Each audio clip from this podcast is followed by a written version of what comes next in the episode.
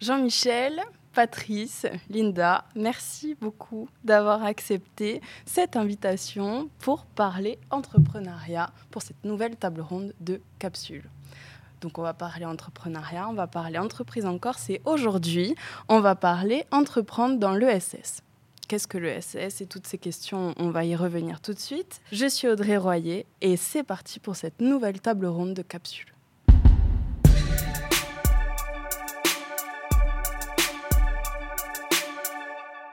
Alors, autour de cette table, j'ai le plaisir d'accueillir Jean-Michel Minicogne, qui est directeur de la CRES, la Chambre régionale de l'économie sociale et solidaire. Donc, toi et ton équipe, vous animez euh, le réseau des structures euh, de l'ESS en Corse à travers des réunions, des événements et même euh, des formations. Donc, je reviens tout de suite vers toi pour qu'on en parle un peu plus. Patrice Pellegrin, merci d'avoir accepté cette invitation. Euh, directeur de l'association Fallait pas Corsica, donc qui gère six chantiers d'insertion qui sont euh, le pôle mobilité, la recyclerie, l'atelier menuiserie, l'atelier rénovation d'intérieur, celui des espaces verts et du patrimoine et l'atelier précieux plastique. Très intéressant tout ça. Nous sommes ravis de t'avoir à nos côtés. Et enfin, l'incontournable, Linda Gendre Perret. Donc on t'a déjà présenté, on te représente et c'est avec grand plaisir. Tu es une ancienne journaliste économique euh, de Corse et tu étais observatrice des entreprises Corse. Et tu es à présent accompagnatrice à la M3E de jeunes entrepreneurs et entrepreneuses. C'est pour simplifier au maximum ce CV qui euh, durerait je sais pas, 24 heures à, défiler ce, ce, CV. Bon, du coup, on revient avec Jean-Michel qui va nous présenter ce, ce qu'est l'ESS au final. Alors, l'économie sociale et solidaire, enfin, l'ESS, c'est l'économie sociale et solidaire. Et euh, ce sont des, entités économiques qui sont euh, sous des formes juridiques euh, diverses, mais on retrouve principalement des associations, des sociétés coopératives, des mutuelles, des fondations et parfois même des entreprises qui ont inscrit dans leur statut un caractère social et solidaire. Donc je sais qu'il y a trois buts à une entreprise euh, sociale et solidaire. Donc il y a le but non lucratif. Mhm. Donc, c'est-à-dire qu'il euh, n'y a pas d'enrichissement euh, des, porteurs de projets uniquement, mais c'est l'enrichissement de la structure. Effectivement, en fait, il y, a trois grands principes qui mm. régissent l'économie sociale et solidaire. Donc, il y a celui-ci que, que, tu évoques, euh, qui est la lucrativité encadrée ou la lucrativité limitée. Donc ça veut dire que si une structure de l'économie sociale et solidaire, pour donner un exemple, si une association réalise des bénéfices en fin d'année, ces bénéfices ils vont être injectés dans le projet associatif. Ok. Deuxième euh, point de mhm. l'économie sociale et solidaire, c'est la gouvernance démocratique, démocratique et participative. Alors en effet, le, deuxième point, et c'est un point essentiel et fondamental pour l'économie sociale et solidaire, c'est la participation d'un plus grand nombre de décisions stratégiques d'une structure. Donc ça veut dire qu'au sein d'une gouvernance, au sein d'une instance telle qu'une assemblée générale mm. ou un conseil d'administration ou d'un bureau, il y a plusieurs personnes qui vont, euh, qui vont définir les orientations d'une structure et qui vont participer aux décisions principales d'une structure. Et ça, c'est une spécificité euh, que ne connaissent pas véritablement les entreprises classiques secteur marchand, puisque généralement, c'est un seul gérant qui va prendre les décisions pour l'ensemble des salariés. Oui, ou au nombre de pourcentage de parts. Là, c'est une personne égale une voix. Tout à fait. Et participative, c'est-à-dire qu'on va tous être engagés dans le projet Absolument. Donc ça, c'est une part très importante. Euh, on va y revenir tout à l'heure. Et donc le troisième point, de l'ESS, c'est l'utilité sociale. Absolument. Et l'utilité sociale, ça veut dire qu'en fait, ces structures-là, l'essence même de, l'existence de ces structures, c'est qu'elles répondent à un besoin euh, qui, est, concret, qui est réel, et qui... Euh, donc, euh, c'est des structures qui produisent des biens ou des services qui répondent à des besoins qui sont, qui sont concrets et réels. Voilà. Sociaux. Voilà. des, bénéfices sociaux, quoi. Ok. Ou, ou, qui ne sont pas couverts par le service marchand.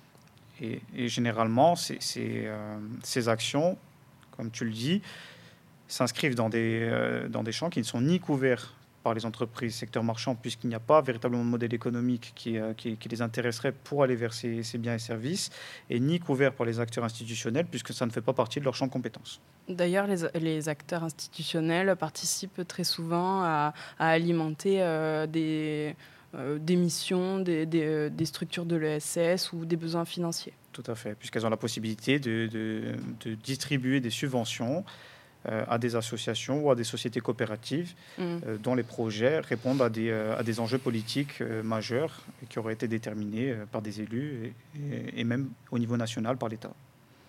Est-ce que tu aurais quelques chiffres clés pour définir l'ESS en Corse? Alors, pour vous donner quelques chiffres, pour te donner quelques chiffres clés, ça représente en termes d'emploi plus de 8000 salariés donc ce qui est quand même un secteur euh, assez important. Euh, c'est plus de 1100 établissements employeurs. Mm. Euh, la grande majorité sont des associations, 85 à 90% sont des, associations. Après, on retrouve des sociétés coopératives, des mutuelles. voilà pour les grands chiffres hein, qui régissent un peu l'économie sociale et solidaire en Corse. Ok. Eh bien, écoutez, moi, il me vient une question. Euh, est-ce que l'entrepreneur ESS, avec tout ce que l'on vient de voir avec euh, Jean-Michel, merci, est-ce que l'entrepreneur ESS est un entrepreneur comme un autre? Ah. Ah, C'est la question piège, hein, il faut se lancer. Première question, quelqu'un doit se lancer. Alors, euh, Patrice au hasard. Un autre, il n'y a que moi. Alors c'est bon. L'entrepreneur social, effectivement. alors, pour pouvoir se lancer dans dans ce qu'on peut appeler dans l'entrepreneuriat social. Aujourd'hui, euh, l'État est en train de faire changer un petit peu les choses, c'est-à-dire qu'en fait, on était des chantiers d'insertion. Donc on embauche toujours des gens bénéficiaires des minima sociaux, mais on est en train de changer de, paradigme. On est en train de devenir des, entreprises de l'économie sociale et solidaire. Et donc, euh, dans entreprises de l'économie sociale et solidaire, vous avez tous les mots qui font que aujourd'hui, on va vers l'entrepreneuriat de façon un tout petit peu plus prononcée. Il y a 20 ans, quand j'ai monté euh, Fallait pas Corsica, puisque j'ai eu la chance d'être là au départ, euh, le mot chiffre d'affaires, c'était un gros mot. Mm. Il fallait pas en faire et il fallait pas le dire. Il fallait pas faire de commercialisation. Donc on faisait pas de la commercialisation, on faisait de la communication. Sauf qu'aujourd'hui, on s'aperçoit que euh, tout ça a évolué. Et aujourd'hui, on nous demande de faire du chiffre d'affaires, on nous demande de faire de la communication, on nous demande de faire de la commercialisation, de mettre en place des, plans d'action commerciale. Donc ça veut dire qu'aujourd'hui, on est passé de l'autre côté de la barrière. C'est-à-dire qu'on est des entrepreneurs sociaux. Alors la grosse difficulté, c'est qu'il faut qu'on ait les réflexes d'un entrepreneuriat normal, mmh. donc classique. Donc bah, il faut gérer une équipe, il faut gérer euh, des chiffres d'affaires, il faut gérer euh, des, des, devis, il faut gérer tout ça. Donc les mêmes problématiques qu'un entrepreneur, mais nous on rajoute euh, la problématique sociale puisqu'en fait, l'idée, c'est que euh, l'ensemble des personnes que l'on fait travailler avec nous, ce sont des bénéficiaires des minima sociaux.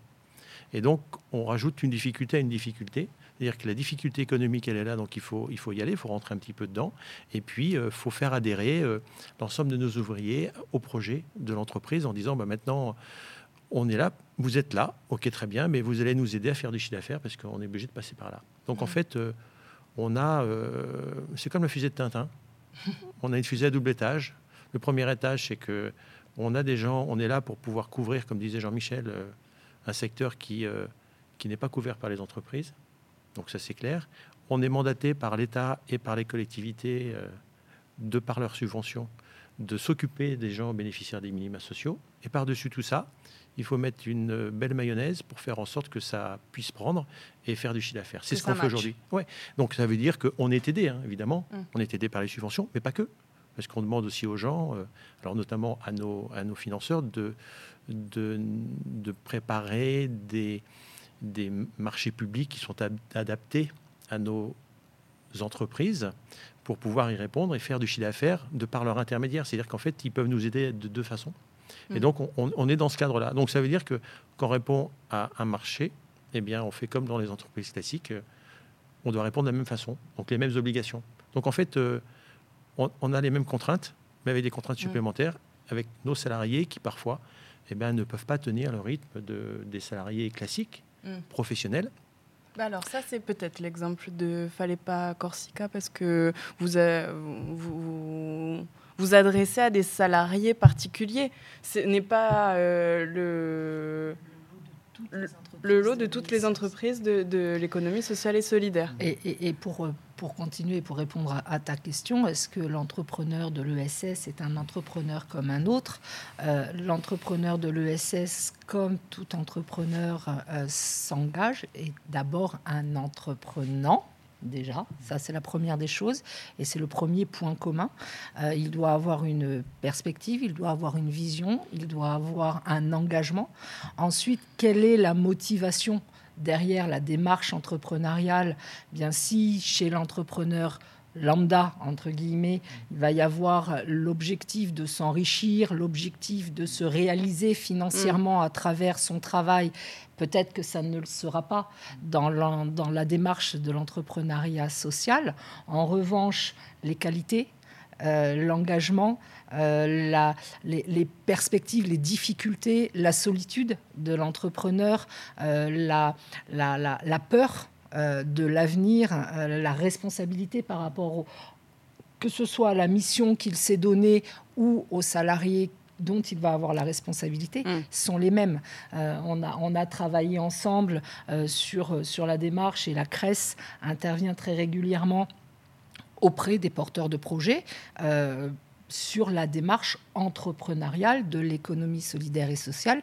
Et l'entrepreneur, le chef d'entreprise, tu me disais tout à l'heure, euh, Patrice, que tu es directeur d'une structure, mais tu es un entrepreneur. Tu, es obligé d'avoir une perspective, d'avoir une vision, de t'adapter, de, remonter la pente lorsqu'il y a euh, un, accident de parcours, une difficulté. et ces mots-là, ces, ressentis-là, ces expériences-là sont les mêmes que le monde marchand, entre guillemets, traditionnel. Mmh. Donc la motivation derrière la démarche entrepreneuriale de l'entrepreneur solidaire et social a très certainement un aspect différent. Euh, où il va être beaucoup plus dans le, dans le besoin de faire du bien, entre guillemets, euh, sur son environnement, euh, de soutenir des gens en difficulté, de répondre à des besoins qui ne peuvent pas être couverts par le secteur marchand traditionnel et qu'il ne va pas faire pour s'enrichir. Par contre, il peut aussi bien le faire qu'un entrepreneur pour se valoriser, pour s'exprimer, pour se faire du bien à lui, pour se réaliser. Et, il peut aussi bien se réaliser en tant qu'entrepreneur du secteur marchand qu'en tant qu'entrepreneur de l'économie solidaire et sociale. Et quel que soit le statut qu'il va choisir. C'est ça, c'est que dans l'entreprise, euh, dans l'économie sociale et solidaire, donc il y, y, a différents statuts et il y a aussi potentiellement différents types de salariés. Qu'est-ce que tu pourrais nous dire, euh, Jean-Michel? Moi, je suis d'accord avec ce que vient de dire Linda, puisque, alors effectivement, moi, je ne vois pas de distinguo entre un, entre un, entrepreneur classique et un entrepreneur de l'économie sociale et solidaire. Bon, il y a peut-être une, différence peut-être de sensibilité de la personne qui est, qui, a plutôt des valeurs sociales, sociétales et qui veut, qui veut apporter sa pierre à l'édifice pour une meilleure société, etc. Mais pour autant, si demain il décide de créer son entreprise, c'est pour générer un chiffre d'affaires, c'est pour générer suffisamment de chiffre d'affaires pour avoir une rémunération.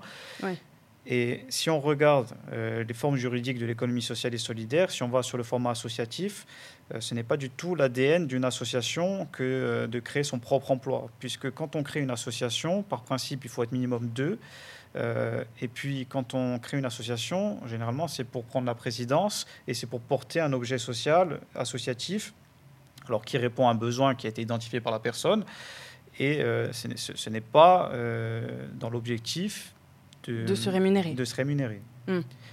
Et pour autant, pour autant, on voit qu'il y a des entrepreneurs sur des formes juridiques, auto-entreprise ou même en SASU ou enfin, n'importe quelle forme juridique d'ailleurs, qui ont une fibre aussi euh, sociale, qui veulent euh, participer à l'effort de développement économique euh, qui est, comment on pourrait dire ça, mais qui, qui, qui répond à des besoins, mm. euh, même, en, même en termes d'écologie, en termes de, valeurs humaines, etc. Et ça existe. Et ça, on en voit de plus en plus. Peut-être que les jeunes, la nouvelle génération, est plus sensible à aller vers ce, cette nouvelle forme d'entrepreneuriat. Alors, est-ce que c'est ESS, euh, e pas ESS euh, Je ne sais même pas s'il faut lui donner un nom, d'ailleurs. Hein. Mais oui, ça, s'apparente un peu. C'est un, mix entre des valeurs euh, économie sociale et solidaire, d'utilité sociale, de, démocratie et, euh, de, lucrativité un peu encadrée, avec des valeurs de, euh, de générer un chiffre d'affaires pour créer sa propre activité. C'est un mix un peu des deux pour moi. Hmm. Euh, il n'y a, a, pas d'ailleurs que des associations. En termes de statut pour l'économie sociale et solidaire, on parle de mutuelles, on parle mm. de SCOP. Euh, les SCOP, d'ailleurs, euh, qui ont un fonctionnement totalement différent. Alors, c'est pas tellement différent, puisque une société coopérative aussi, mm. elle ne peut pas être montée par une seule personne. C'est un ensemble de personnes qui va, qui, qui va définir un projet euh, coopératif. Et ce projet coopératif, à la différence d'une association, c'est qu'il va générer un chiffre d'affaires. Lui-même va, enfin en tout cas, les, dirigeants d'une société coopérative vont vouloir développer une activité, vendre un produit ou un service qui va euh, avoir véritablement un impact économique pour la structure. La société coopérative est intéressante puisqu'elle peut capter des subventions publiques donc elle peut bénéficier d'un soutien des collectivités ou des services de l'État, mais elle peut également générer une activité qui va lui faire rentrer euh, des fonds, des fonds propres, qui vont participer à la vie économique de la structure. Donc, et là où elle est véritablement intéressante, la société coopérative, c'est qu'elle va impliquer les salariés dans les, dans les décisions stratégiques. Et du coup, alors, je ne sais pas si j'anticipe un peu les questions qui vont, qui vont arriver, mais euh, là où c'est un, statut qui est vraiment intéressant, c'est que là, on, voit aujourd'hui les problématiques de recrutement que rencontrent les entreprises et les problématiques de fidélisation des salariés dans les entreprises. Les sociétés coopératives ont, par, ce biais-là, par l'essence même de, leur statut, où elles impliquent les salariés au projet euh, coopératif, eh ben, on, se rend compte que les salariés restent plus longtemps dans les entreprises et participent même au développement de ces structures. C'est très intéressant. Mm. En fin de compte, euh, une entreprise euh, dans l'économie sociale et solidaire, des entrepreneurs dans l'économie sociale et solidaire, ils ont affaire euh, à, différentes personnes. Mm-hmm. En face d'eux, mm. ils ont affaire à leurs salariés, ils ont affaire à leurs collaborateurs, mhm. ils ont affaire à, leur, euh, à des institutionnels qui pourraient leur donner des subventions, et ils ont affaire aussi potentiellement à des bénévoles. Chose que là, ça peut être en fait le distinguo d'une entreprise traditionnelle, c'est qu'il y a quand même plus de public et des clients aussi. J'ai pas parlé des clients, mhm. mais euh, au final, si on parle de, mhm. commercialisation, il y a aussi les clients qu'il faut savoir gérer.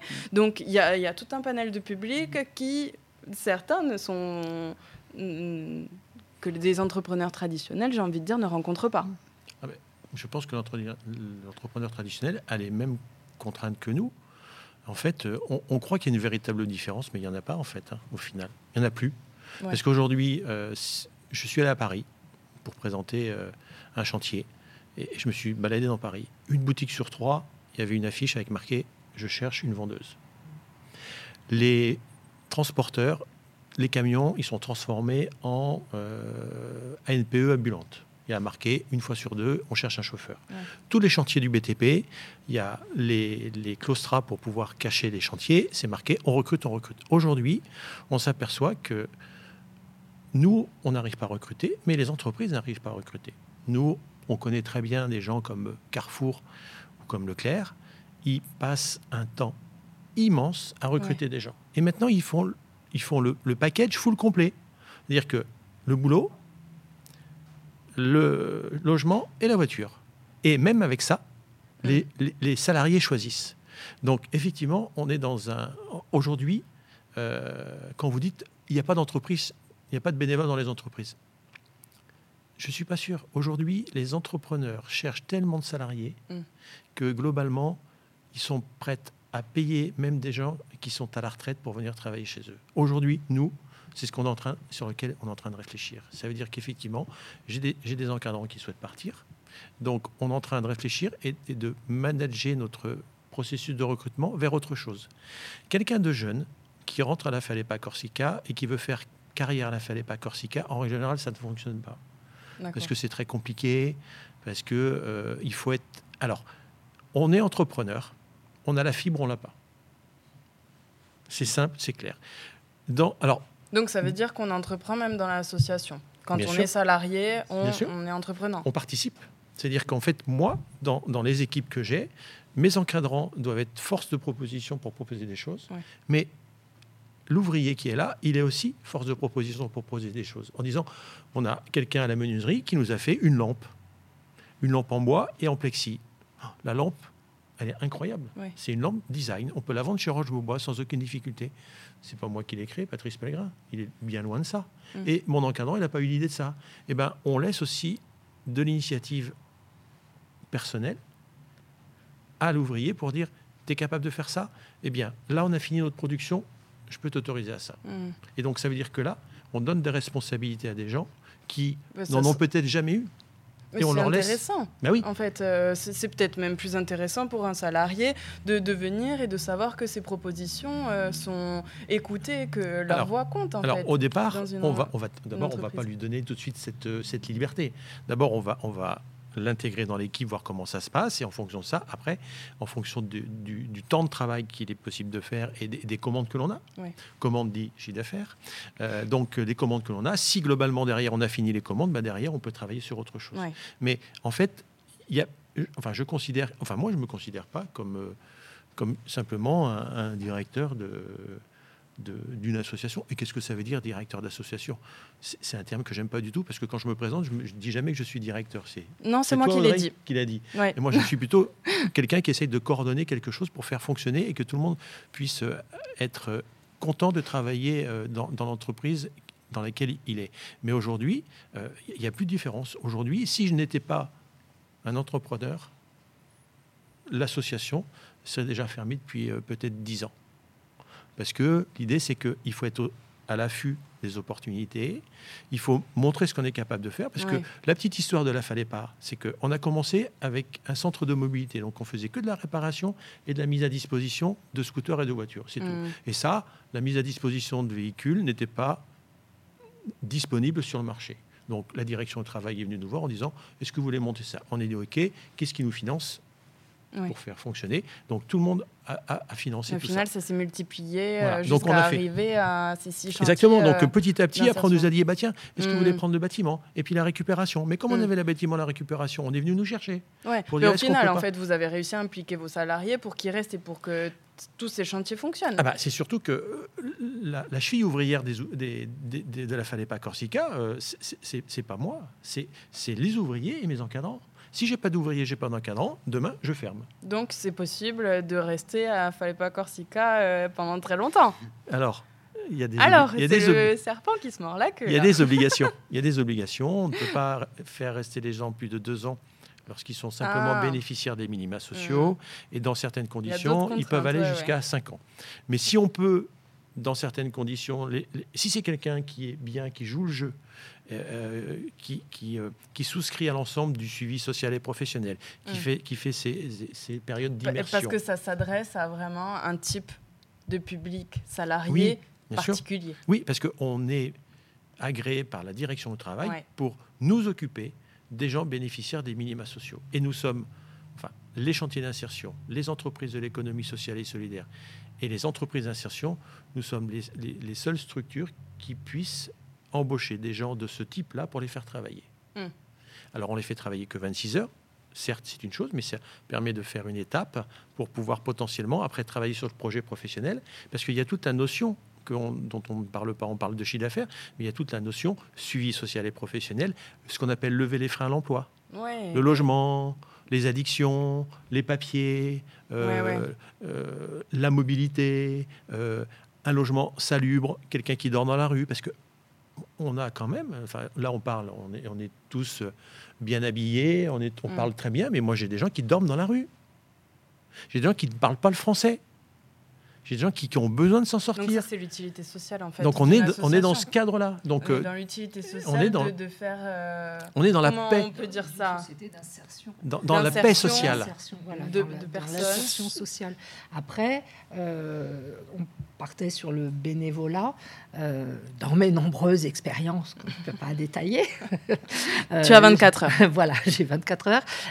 j'ai aussi fait partie d'une association, j'ai aussi présidé une association qui n'avait pas un rôle social particulier, c'est l'estudiantine ajaxienne, c'est de la musique, c'est du loisir. Malgré tout, euh, j'ai pris le relais euh, d'un président d'association qui se sentait aussi dépassé par le côté administratif. Euh, le, le, monde de l'ESS, c'est aussi tout ce pan d'une vie associative de loisirs, de plaisir, de, découverte, d'occupation, euh, euh, qui, a un impact également. Euh, l'association estudiantine n'a pas et n'avait pas de salariés, mais il y a des gens qui bénévolement viennent donner des cours, participent à des répétitions, vont donner des concerts gratuitement dans des EHPAD et ont un vrai rôle social. Eh il y a des associations de philatélie, il y a des associations d'aide aux enfants malades, il y a des associations qui, qui, se développent. Et tous ces gens-là, ce sont des gens qui donnent de leur temps bénévolement. Et pourtant, ces structures associatives euh, vont peut-être collecter de la subvention et vont avoir un rôle, euh, j'allais dire, un peu invisible, euh, mais de proposer à des enfants des activités, de, d'intervenir dans des quartiers, de, d'ouvrir à la culture. Et tout ça fait aussi partie euh, du monde de l'économie solidaire et sociale. Et tous ces fondateurs, tous ces acteurs euh, de, du monde associatif, bah, comme un entrepreneur. Mmh. Euh, ils vont avoir euh, des obligations, ils vont avoir un budget à gérer, ils vont avoir des perspectives à, écrire, à projeter, développer. Tu l'as vécu toi aussi, tu le vis par ton mmh. association. Euh, tu as un budget à présenter, tu as un budget à respecter, tu as des résultats à à apporter. Euh, tu, ne peux pas faire n'importe quoi. Ce n'est pas ton argent. C'est de l'argent qu'on te confie ou que tu vas pouvoir aller récolter pour pouvoir le redistribuer, pour pouvoir développer un service. Et, et tout cet aspect-là, c'est aussi de l'entrepreneuriat. C'est de l'entrepreneuriat tu es l'exemple, tu as les deux ben C'est ça, c'est ce que j'allais dire. C'est que j'ai une entreprise, voilà. Euh, une SASU de communication, et j'ai à côté euh, une association donc, qui porte Capsule, qui s'appelle Podcast.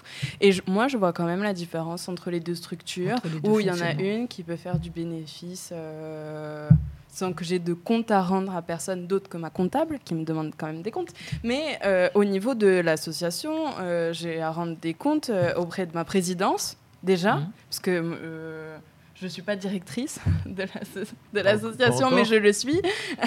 non, c'est un titre, mais voilà. Euh, mais j'ai des comptes à rendre auprès de ma présidence. Ça, on ne le dit pas, mais quand on est directeur euh, d'une association, il n'y a, pas que les financeurs, il n'y a pas que les salariés, il y a aussi la, gouvernance. Mmh. Ou le bureau, y a, ou les deux, le comité. Il y a quand même pas mal de, spécificités. Je ne les connais pas toutes aux structures.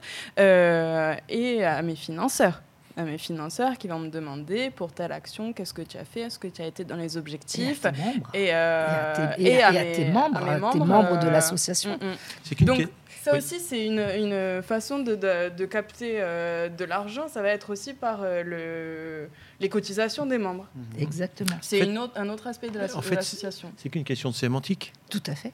L'entreprise, c'est conseil d'administration. C'est vrai. Et, une association, c'est un bureau. Pour nous, c'est un bureau. Mm. Mm. c'est exactement la même chose. C'est ça. Parce que derrière, euh, l'entreprise, ça va être euh, son financeur, ça va pas être euh, la collectivité, ça va pas être la CAPA, ça va être son banquier. Donc il va s'appeler Société Générale, CIC, Oui, ou des investisseurs au final. donc c'est exactement pareil. Donc c'est juste une sémantique. Et aujourd'hui, la présidente de la Falepa Corsica, elle gère une association, mais c'est quelque chose qui est hallucinant. C'est-à-dire qu'aujourd'hui, tous les jours, elle risque, elle risque.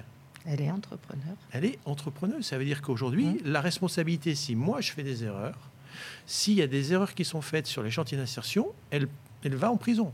Mmh. Entre parenthèses, évidemment, j'irai en premier, mais elle suivra derrière. Donc ça veut dire que globalement, c'est que c'est un... le souhaite pas non, mais même. Non, mais ce que je veux dire, non, mais ce que je veux dire, c'est que c'est quand même, c'est qu'il faut savoir que s'engager dans une, dans une association pour faire du bilboquet, c'est une chose. Exactement. Ou du badminton, c'est une chose. S'engager dans une association pour faire de l'insertion avec 40 salariés sur six activités différentes, avec euh, des choses coupantes, des choses où on peut, des véhicules, 40 véhicules qui traînent, des tronçonneuses, des marteaux, des, gens qui montent à, qui, qui, peuvent monter des, des, assez haut parfois, et choses comme ça, et eh ben euh, concrètement, euh, il faut garder cet entrepreneuriat social parce que sans ces gens-là, mm. toutes les associations seraient fermées. Et le gouvernement est en train de réfléchir à effectivement avoir que le statut de président soit un statut rémunéré pour pouvoir faire en sorte d'attirer de plus en plus de gens. Parce qu'aujourd'hui, si ma présidente s'en va, qui va prendre la place de cette présidente-là? Qui va être assez fou. Entre parenthèses, pour prendre le risque. Alors, en fait, on, en, on, en, connaît, on en connaît qui vont pouvoir le faire. Moi, mm. demain, quand je serai à la retraite, bah, globalement, ma voie tracée, c'est de prendre, la, prendre la, la, présidence d'une association de réinsertion, parce que je, je, sais faire et je pourrai apporter mon expérience. Mm. Donc, c'est vrai qu'il faut vraiment valoriser ces gens-là, parce que sans eux, eh ben, on ne serait pas là autour de la table. En tout cas, là, fallait pas, serait, serait pas là. Mm. Et c'est quand même quelque chose qui est important. Et ça, les gens, je pense, ne le perçoivent pas. Mm. Et ça, c'est important. C'est clair. Jean-Michel, tu as des retours un peu de, d'autres structures de l'ESS en Corse qui te témoignent des, des mêmes, euh, des mêmes choses ou des choses différentes? Des mêmes choses, oui. Effectivement, les, quand, on, quand on est président ou président d'une association, on engage sa responsabilité. Après, si le sujet de cette table ronde, c'est d'inciter les jeunes ou des, personnes qui souhaitent s'investir euh, dans l'entrepreneuriat et peut-être dans un entrepreneuriat un peu, un peu plus solidaire, euh, nous, en tout cas, on serait prêt à les accueillir, à les rencontrer pour leur donner tous les contacts, parce que nous, on agit un peu comme une tête de réseau et on, on connaît, on connaît un certain nombre d'acteurs qui pourraient potentiellement les accompagner au mieux euh, dans leur processus de, création d'entreprise. Donc ça, ça, nous, on peut véritablement le faire. Euh, nous, ce que l'on constate effectivement, comme le dit Patrice, c'est qu'il y a véritablement une réflexion des dirigeants associatifs sur leur modèle économique, puisque puisqu'on a d'un côté des financements publics qui sont actés, qui ne sont pas forcément pérennes, puisque puisqu'on voit qu'il y a des diminutions, ou en tout cas des, euh, une autre manière de fonctionner. On travaille sur des objectifs, en tout cas les, les, financeurs raisonnent sur des objectifs, sur des indicateurs. Ces indicateurs qui, sont, euh, qui, sont, qui font l'objet de, contractualisation dans le cadre de, de, de, conventions. Et ces conventions, généralement, durent une, une année à trois années, enfin d'un an à trois ans. Et au bout de trois ans, ben, peut-être ces indicateurs ils sont revus avec des montants de soutien qui sont, qui sont peut-être inférieurs à ceux qu'on avait l'habitude d'avoir les années précédentes. Et du coup, ça oblige les dirigeants associatifs d'avoir une véritable réflexion sur le modèle économique et d'aller chercher peut-être des fonds, alors soit des subventions autres via des projets euh, différents, ou alors euh, travailler peut-être sur, la captation de fonds privés mmh. euh, via des prestations de services ou des ventes de produits, comme le fait la FALEPA, comme le, fait, comme, comme le font d'autres associations qui ont la capacité de pouvoir produire quelque chose. Et, euh, et ça, on, le, on, le, voit véritablement, c'est un changement de paradigme euh, réel. Et, euh, et, en ça, je pense que véritablement, il va y avoir une espèce, peut-être pas de révolution, peut-être c'est un mot peut-être mm. un peu trop fort, mais il va y avoir une, une, évolution assez importante, ou en tout cas qui a, qui a, qui a déjà été amorcée depuis quelques années, mais qui va s'avérer de plus en plus accentuée dans les années à venir. Importante, toute façon, on, le vit, hein, euh, on le vit dans, les porteurs de projets que, qu'on peut être amené à, accueillir. Euh, lorsqu'on propose euh, d'orienter l'accompagnement, l'accès à de l'information pour créer, développer une, structure de l'ESS, euh, c'est peut-être les permanences qui ont le plus de succès, mm. euh, entre guillemets, parce que parce que c'est c'est une thématique qui touche. Euh, c'est pas obligatoirement encore très très bien compris. Mhm. euh, euh, quel est le cadre, quelle est la, différence, quel est le statut, est-ce que, est que je peux m'y engager ou pas, est-ce que je peux le faire en plus d'une activité salariée, quelle va être mon implication personnelle derrière, quel va être l'impact sur ma propre vie euh, en tant qu'entrepreneur, mais j'aimerais pouvoir développer cette activité, est-ce que ça relève véritablement de, de, de cette activité de l'ESS, mais c'est vrai que c'est ça n'est plus euh, un doux rêveur, ça n'est plus le baba cool, ça n'est plus mm. euh, la, personne qui rêve et qui, qui, est, qui est dans son cosmos. Euh, l'entrepreneur de l'ESS est un véritable entrepreneur qui doit se projeter, qui doit construire son projet. Et, c'est vrai que la Cresse s'est structurée, elle, elle organise et mobilise et, et, et organise un vrai réseau autour pour aider. Euh, vous proposez beaucoup de formations, vous proposez de, la montée en compétences, et il y a de plus en plus de structures qui accompagnent au même titre qu'on accompagne à l'entrepreneuriat d'une façon générale. Et c'est vrai que ça se structure. Des entrepreneurs dits traditionnels. C'est ça. Et ce, qui, ce qui, est intéressant, je rajoute juste une chose, c'est que quand on, quand on est dans l'économie sociale et solidaire, quand on est dirigeant d'une association ou gérant d'une société coopérative, on a accès à des outils euh, qui ne sont pas accessibles à des entrepreneurs classiques. Mm. Euh, on peut bénéficier des dispositifs locaux d'accompagnement. Ça veut dire qu'il peut y avoir euh, des, des, prestataires qui peuvent être mandatés pour répondre à une problématique d'une entreprise, enfin d'une association ou d'une société coopérative. Euh, ça peut être des problématiques en termes de ressources humaines, ça peut être des problématiques en termes de réflexion sur euh, l'évolution de la structure, ça peut être euh, des problématiques de, logistique, de communication, enfin elles sont assez variées. Et il y a aussi des outils financiers qui existent, notamment des prêts à taux, à taux zéro, qui sont, qui sont remboursables l'année suivante et qui, font, qui apportent véritablement de, l'air à la trésorerie. C'est Corse Active pour l'initiative qui porte ça ici en région Corse et qui est, et qui est un acteur incontournable pour l'économie sociale et solidaire. Hein. Mmh. Ben, euh, euh, une chose aussi qui est euh, commune à l'entrepreneur traditionnel et l'entrepreneur ESS, ça va être la stratégie. Ça va être, comme on dit, on planifie des choses dans, dans l'association. Porte un projet. Une des stratégies qui est adoptée par des grosses associations, par exemple Médecins du Monde, Médecins sans frontières, je sais que je cotise. Mmh. Chaque mois, euh, je donne 5 ou 10 euros, je ne sais plus, à cette association-là. Et c'est vraiment une stratégie pour eux parce que justement, il y a une baisse des subventions publiques et ils se disent, on va mobiliser des personnes à hauteur de 5 euros pour certaines personnes. Ce n'est pas euh, impactant sur le quotidien par mois. Euh, donc, c'est une stratégie qu'ils adoptent, le don, le mécénat du particulier, pas que du, du, professionnel. La stratégie, tu as raison, elle est, elle est, elle est essentielle, puisque comme on travaille à trois ans maximum, sincèrement, je, je, vois peu d'associations qui ont une visibilité au-delà des trois ans. Et déjà, trois ans, encore, ouais. franchement, trois ans, on, commence à être vraiment Moi, bien. franchement, c'est un an. Et alors, effectivement, là, j'ai trois ans, je suis assez optimiste hein, dans, dans, ce que je raconte, mais, mais forcément, ça implique euh, aux personnes euh, qui, qui, travaillent dans ces structures d'avoir véritablement une réflexion sur comment pérenniser la structure.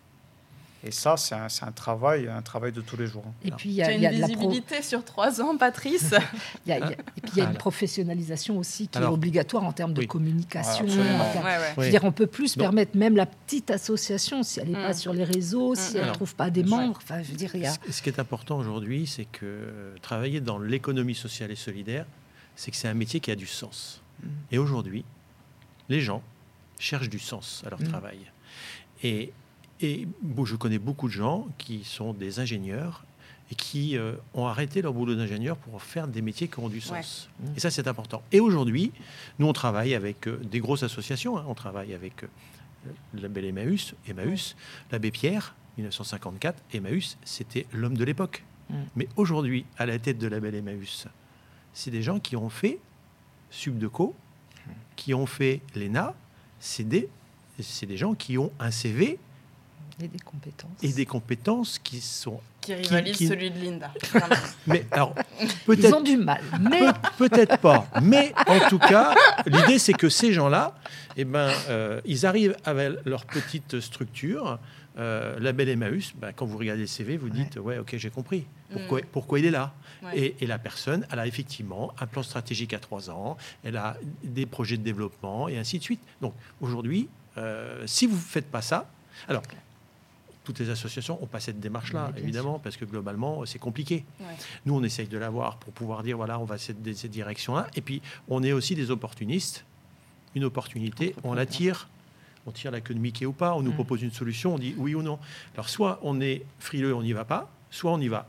Aujourd'hui, nous, on a monté deux chantiers qui ne sont pas financés, et on s'est dit, on prend le risque. Donc, on a monté notre chantier menuiserie, on prend le risque de le monter, on voit ce que ça donne. Aujourd'hui, on a eu raison et on a monté une recyclerie des bricoleurs. Et on s'aperçoit que depuis deux ans, ces deux structures sont en plein développement. Et donc, ça veut dire qu'on a eu le nez fin. Alors, des fois, on peut se tromper. Mais en tout cas, c'est l'entrepreneuriat. Si, si, si ma présidente, parce que là, ça a été gagnant. Mais c'était peut-être un risque euh, au départ. Oui, mais on est d'accord. Donc moi, je vais voir ma présidente en disant, en disant, euh, voilà, on a ce local-là, on n'en fait rien, le contexte, il est comme ça. L'évolution du Covid a fait qu'il y a une augmentation de 30 ou 40% des gens qui veulent euh, améliorer leur habitat, euh, travailler sur tout ce qui est menuiserie, tout ce qui est euh, bricolage. On nous propose du matériel. On a le matériel d'un côté, il y a une évolution.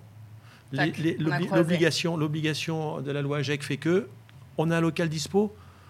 Est-ce que vous êtes capable C'est ça, parce que l'idée, c'est ma présidente. Est-ce que vous êtes capable de mettre sur la table 15 000 euros?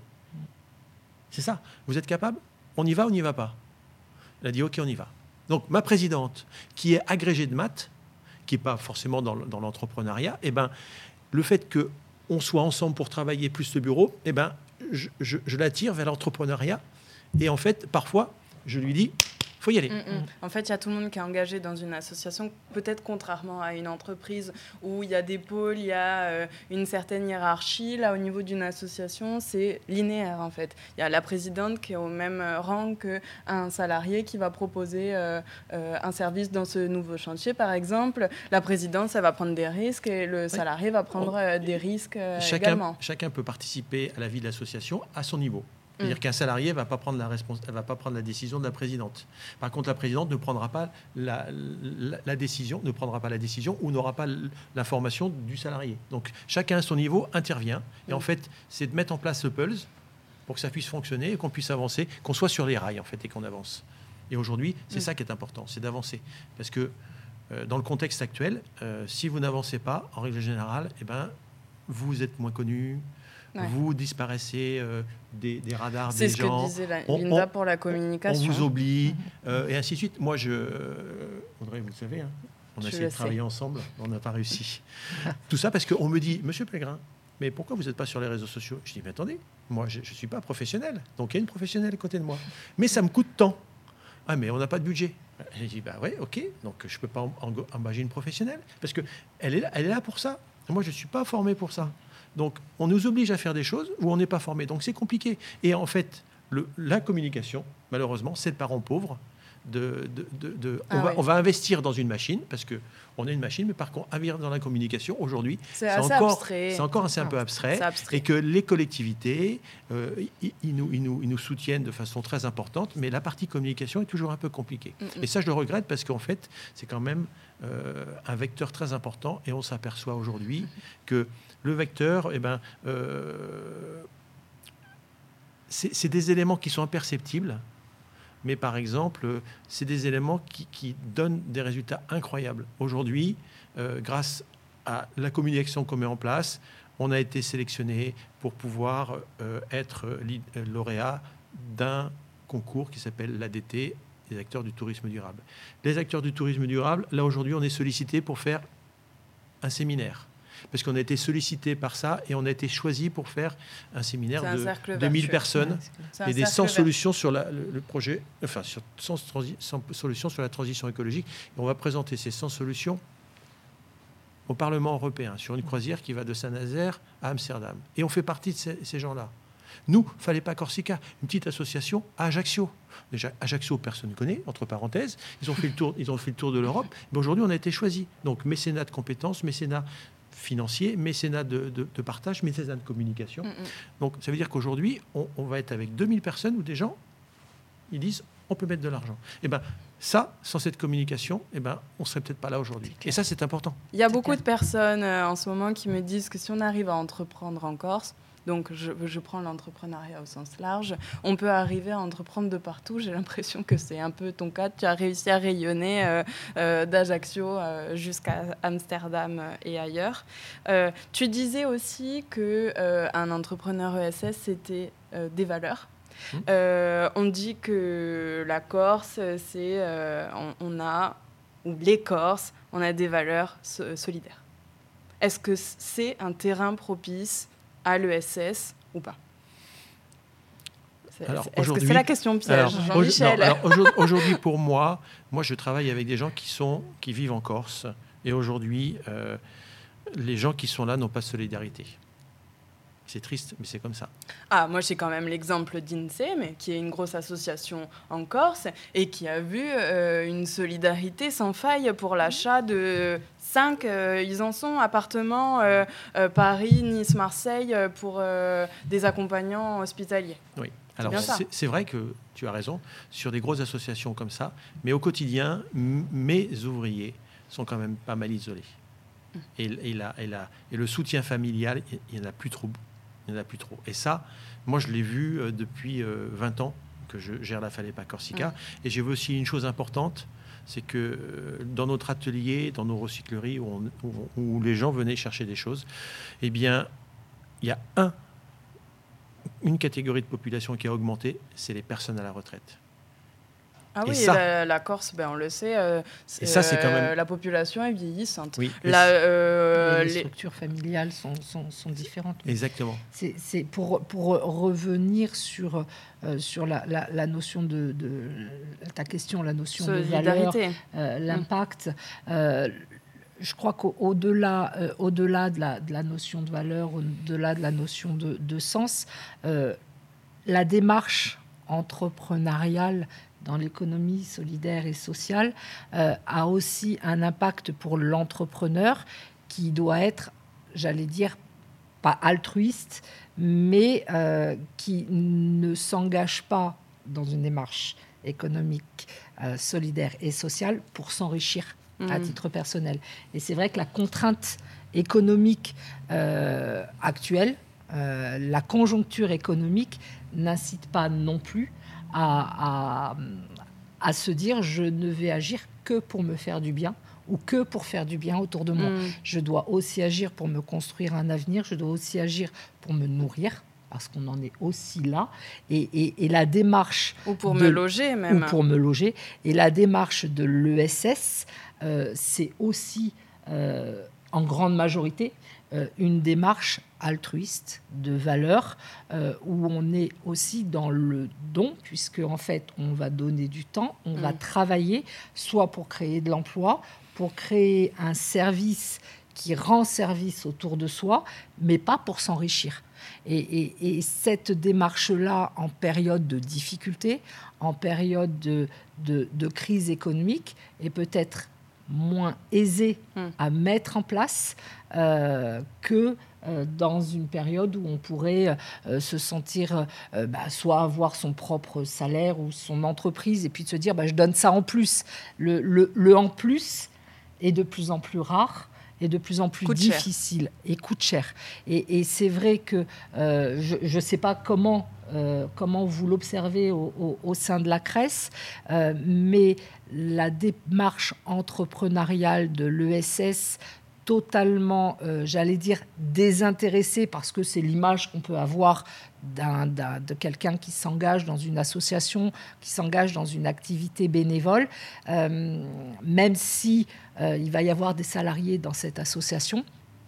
Cette démarche-là est peut-être plus difficile en période économique difficile. Et c'est pour ça que la notion d'économie solidaire et sociale, c'est peut-être aussi de rappeler que on peut aussi en vivre.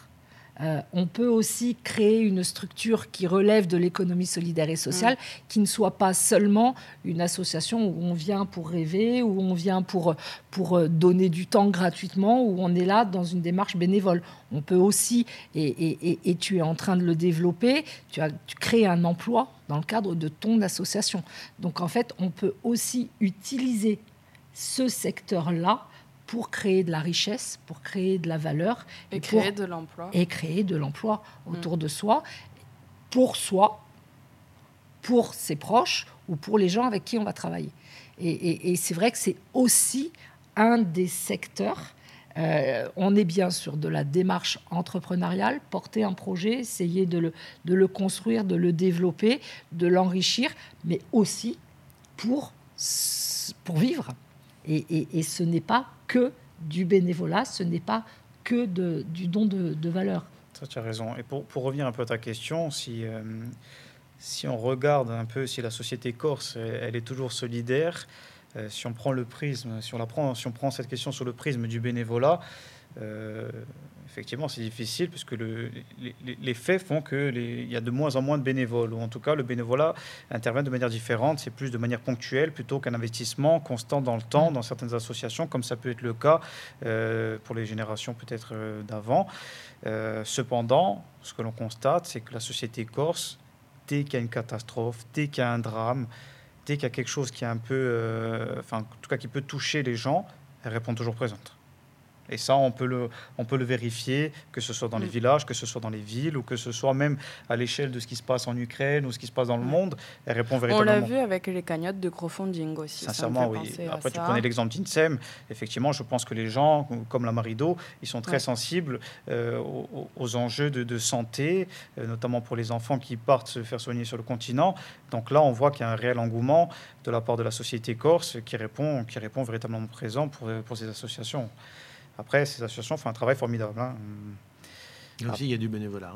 Hein. évidemment. Et, des compétences. Hein. Et des compétences. Sûr. Parce que les gens qui sont à la tête de bénévoles ne euh, sont pas des gens euh, qui sont. Euh, qui s'improvisent ou qui, s'improvisent, ou qui rêvent. DRH mm. ou mm. spécialistes de la communication. Mm. C'est vrai, c'est vrai. C'est tout un, j'ai envie de dire un art, mais c'est aussi des compétences avant tout. Le fait de manager et d'impliquer euh, donc tout, toutes ces catégories qu'on vient de citer. Mais là, là où l'association elle est forte, quand on voit quand il y a, quand, quand, quand y a des, des, dirigeants ou des gouvernants, enfin des, des, personnes qui font partie de la présidence, qui sont très impliqués, ils arrivent à, à, à, à fédérer, à créer un assemblée, à mettre en commun des compétences pour un but. Et ça, c'est mm. franchement, c'est extraordinaire, parce que ce but-là, il n'est pas lucratif. Et c'est d'autant plus louable. Hein. Il y a une espèce de, de, noblesse à travers ça. Hein. Alors, je ne dis pas que, que, de, que, de, monter une entreprise pour générer un chiffre d'affaires et faire vivre tout un tas de salariés, ce n'est pas noble, mais euh, il y a quand même enfin, cette fibre sociale et sociétale, je trouve qu'elle est, elle est assez incroyable. Il y a une dimension en plus. Oui, je pense. Donc en fait, ça serait ça. On essaie de dire en quoi l'entrepreneur ESS euh, e est, un, est différent peut-être de l'entrepreneur lambda. de ce que vous dites pour résumer, vraiment en un, en un mot, c'est l'utilité sociale. Mhm. C'est vraiment, euh, euh, si on passe au-delà de cette notion d'économie, mhm. au-delà de cette notion de salarié qui, on le voit, peut être très complexe, de la gestion de tout un tas de, de, personnes et, et, et d'acteurs, mhm la notion d'utilité sociale est au centre même de toute structure de l'ESS. Absolument. Mm. J'en arrive à ma dernière question. Euh, déjà, le temps passe vite euh, avec vous. Euh, on disait que l'ESS n'a pas de but lucratif, mais l'ESS, et tu, tu, vas me rejoindre sur ça, Jean-Michel, s'inscrit quand même dans une dynamique économique pour la Corse. Mm-hmm. Qu'est-ce que tu peux nous en dire? Alors, déjà, dire que le non lucratif ne veut pas dire ne pas faire de bénéfices. Déjà ça, c'est on peut une structure de l'économie sociale et solidaire peut générer des bénéfices et ces bénéfices, on le disait tout à l'heure, ils vont être réinjectés dans l'objet de la structure. Après, euh, sur le développement économique, euh, moi, ce que je trouve incroyable par rapport aux, structures qui gravitent en, en, Corse et autour de la Crèce, c'est que hum, elles apportent une complémentarité aux entreprises, aux institutions qui, euh, qui sont là pour créer une espèce de, de, bah, d'écosystème. Voilà, d'écosystème. Vous vous complétez. Hein oui, Mais vous, euh, vous êtes bien à côté l'un l'autre. Ouais, ouais, c'est très bien. On se peut-être. Ah, vous êtes mignon. D'écosystème. Pardon, Jean-Michel. C'était très bien. C'était très bien. C'est exactement le mot dont, que je cherchais. je t'ai entendu. C'est ça. Et, et pour, essayer de reprendre un peu le fil de tout ça, c'est si on prend les, enjeux, les enjeux écologiques, par exemple, en matière d'économie circulaire, on se rend compte qu'il y a beaucoup d'associations qui ont été pionnières en matière d'économie circulaire. On le voit autour de la table, il y a Fallait pas qui propose des solutions en termes d'économie circulaire et qui peuvent euh, s'inscrire avec des, enfin en tout cas venir en complémentarité de ce que propose une entreprise euh, en termes de gestion des déchets pour éviter que ces déchets soit partent dans des sites d'enfouissement, soit dans des sites de stockage de, revalorisation dont véritablement c'est une espèce de nébuleuse, on ne sait pas où véritablement ça part. Donc, euh, et, et, nous, en plus, on a la possibilité d'avoir enfin la Grèce a eu la possibilité d'intégrer un consortium euh, qui, qui l'a fait partir dans des, dans des échanges européens. Donc, on, on, est parti à Majorque, on est parti en Belgique, on est parti en Suède. On a d'autres mobilités qui sont programmées sur la thématique notamment de l'économie circulaire du traitement des déchets. Et on voit sur un territoire comme Majorque, qui est une île euh, dont le contexte est assez similaire à la Corse, c'est trois fois plus petit, mais il y a un million d'habitants, avec une forte pression touristique eux, ce qu'ils ont mis en place en termes de logistique de traitement des déchets, c'est assez incroyable. Et, euh, pour, Pourtant, on est une île de 300 000 habitants, on a, des, on, a quand même des, compétences, on a, on a un certain nombre d'acteurs qui sont prêts à s'investir sur ces, sur ces sujets, bon, au-delà de, toutes les problématiques aussi de ce secteur. Mais quand on voit ce qui se passe à Majorque, euh, avec toutes, euh, toutes les strates, et comme on voit à quel point le secteur euh, de l'entreprise marchande travaille avec le secteur associatif, et c'est main dans la main, hein, et, mmh. avec, avec le, concours des acteurs institutionnels, je pense que c'est ça qu'il faudra développer dans les prochaines années en Corse. Et c'est ce, ce sur quoi on travaille notamment avec l'Office de l'environnement et l'ADEC aussi avec l'Agence de développement économique de la Corse pour justement essayer de créer, on parle d'écosystème, mais véritablement de, de, filières de, de, revalorisation où les acteurs associatifs sont pleinement, enfin, sont pleinement partie prenante.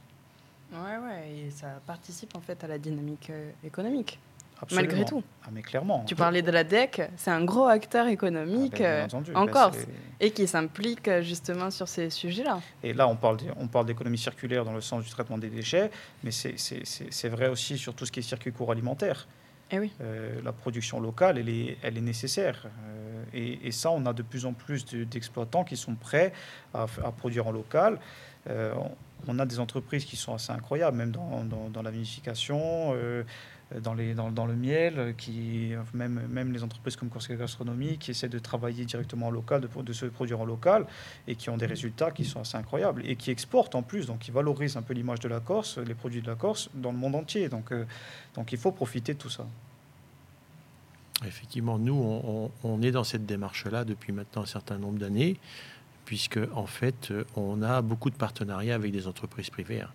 Et euh, je, dirais, dirais presque plus, c'est qu'on connaît mieux les entreprises privées qu'on ne connaît nos, nos confrères mmh. associatifs, on dirait, entre mmh. parenthèses. Parce que euh, quand je vais en rendez-vous avec une entreprise privée, euh, c'est bizarre, mais je parle le même langage. Ah et que là, on, met des partenariats avec Laurent Merlin, avec Pietre et des choses comme ça. Eh bien, quand on dit j'ai besoin de faire ça, on n'a pas besoin de 50 réunions. C'est tu me fais ça à ce prix-là, est-ce ah que tu peux le faire? Le, le, prix, c'est quel prix, c'est quel prix mm. et combien tu peux m'en faire? Voilà, c'est aussi simple que ça. Mm. Et donc, ça veut dire que c'est oui ou c'est non. C'est très mm. simple.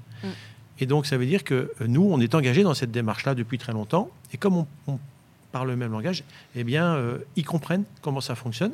Et juste avant l'émission, euh, je me suis fait engueuler par un client. Ça arrive. Hein. on leur explique pourquoi. Ils comprennent. Et en fait, ils sont aussi euh, très. Euh, euh, comme ils savent. Bienveillants. Exactement. Ils sont bienveillants parce qu'ils savent qu'on travaille avec des gens qui parfois sont un peu dictionnaire compliqués. Mais de la bienveillance, avoir un métier qui a du sens, être un entrepreneur et pas avoir peur d'investir, c'est les maîtres mots du, prochain, de la prochaine génération des entrepreneurs sociaux. Et aujourd'hui, si effectivement, comme dit Jean-Michel, il a un, un, panel de gens qui sont incroyables et qui viennent autour de lui, Linda aussi, nous, à notre petit niveau, il y a des gens qui nous appellent en disant comment je peux monter un chantier d'insertion? Par mmh. exemple, euh, Solidarité Taravo, eh bien, euh, ce monsieur-là, je l'ai eu euh, un an ou deux ans avant son projet, et il est venu voir qu'est-ce comment ça faisait, comment ça se passait, qu'est-ce qu'on pouvait faire, et, c'est important, c'est-à-dire que Jean-Michel ou Linda, quand, quand il y a des projets, ils peuvent venir à la Fallait pas pour voir comment ça se passe, parce qu'il faut voir comment ça se passe, parce que l'expérience fait que ça évite des écueils et surtout ça fait gagner du temps. Pour l'entrepreneur social, ça c'est important, parce qu'en fait le mm. temps potentiellement c'est de l'argent et que quand on a une subvention, il faut pouvoir avancer le plus rapidement possible pour, trouver, pour être efficient et être efficace. Mm. Mais alors tu as soulevé quand même deux points très importants, c'est le temps dans tout ce qui va être administratif au niveau des associations et de l'ESS, dis-moi si je me trompe, mais qui est extrêmement long par les, institutions qui les subventionnent, en fait. Et euh, le deuxième point, c'est le réseautage. C'est comme le temps de l'émission. C'est deux points très, très importants. C'est comme le temps de l'émission. On n'a pas, on pas de temps, en fait, au final. Ah bon? Oui. Parce qu'en fait, l'administratif, ça nous prend un temps pas possible. Oui. C'est toujours trop, trop long. Donc c'est compliqué. Et les C'est gentil de dire que l'émission est trop longue. Hein et, le réseautage, c'est important parce qu'effectivement, euh, c'est ce qui permet d'avancer. Et en fait, euh, ce qui est marrant, c'est que depuis que Linda nous a accepté à la M3E, euh, puisqu'on avait des problèmes de changement de bureau, donc maintenant qu'on y est, on peut partir. On n'a plus envie de partir. donc c'est l'info générale de l'émission. Linda, garde-moi. c'est vrai qu'on a tous un point commun autour de la table, c'est qu'on est tous à la M3. Mais, mais ce, qui est, ce qui est fou, c'est qu'en fait, euh, on apprend à se connaître en, respectant chacun les différences des autres. Et en fait, petit à petit, on s'aperçoit, bah tiens, euh, Jean-Michel qui me dit, euh, tu me donnes mon numéro de ton menuisier parce que j'ai besoin d'un meuble. Euh, Linda, je dis tiens, Linda, il faudrait que je te vois parce que maintenant que je suis à la M3E, j'ai des idées. Mm.